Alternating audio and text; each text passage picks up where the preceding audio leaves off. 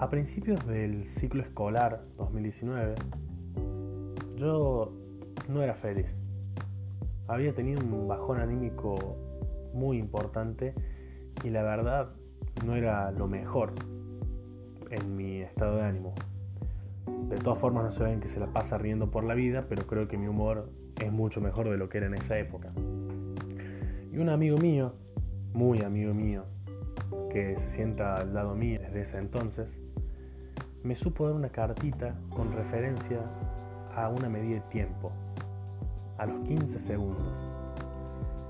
Y en la cartita decía que en 15 segundos tenés tiempo para pegar al arco y definir un partido, o dejarla pasar y no definirlo y probablemente perderlo o empatarlo.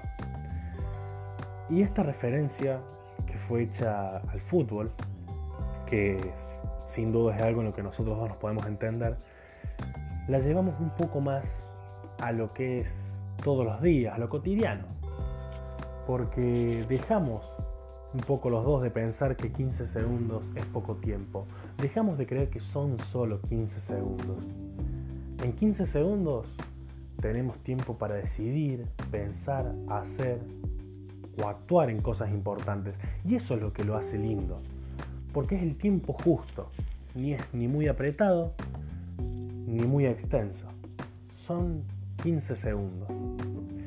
Entonces, gracias a eso me puse a pensar yo si en ese momento había utilizado bien los 15 segundos y evidentemente no lo hice. Evidentemente no lo hice. Pero también es muy bueno que se pueden renovar según en qué parte del reloj lo hagas. El reloj te ofrece cuatro partes de 15 segundos. Las primeras tres se pueden renovar, pero en la cuarta no. A la cuarta ya se cambia de minuto, se cambia de hora. Y es muy diferente estar en un momento u otro.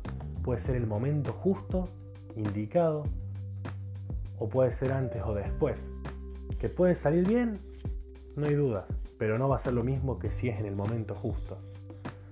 Entonces, no son solo 15 segundos, pero lo bueno, como dije antes, es que quizás se puedan renovar no por eso vamos a dejar de aprovecharlos.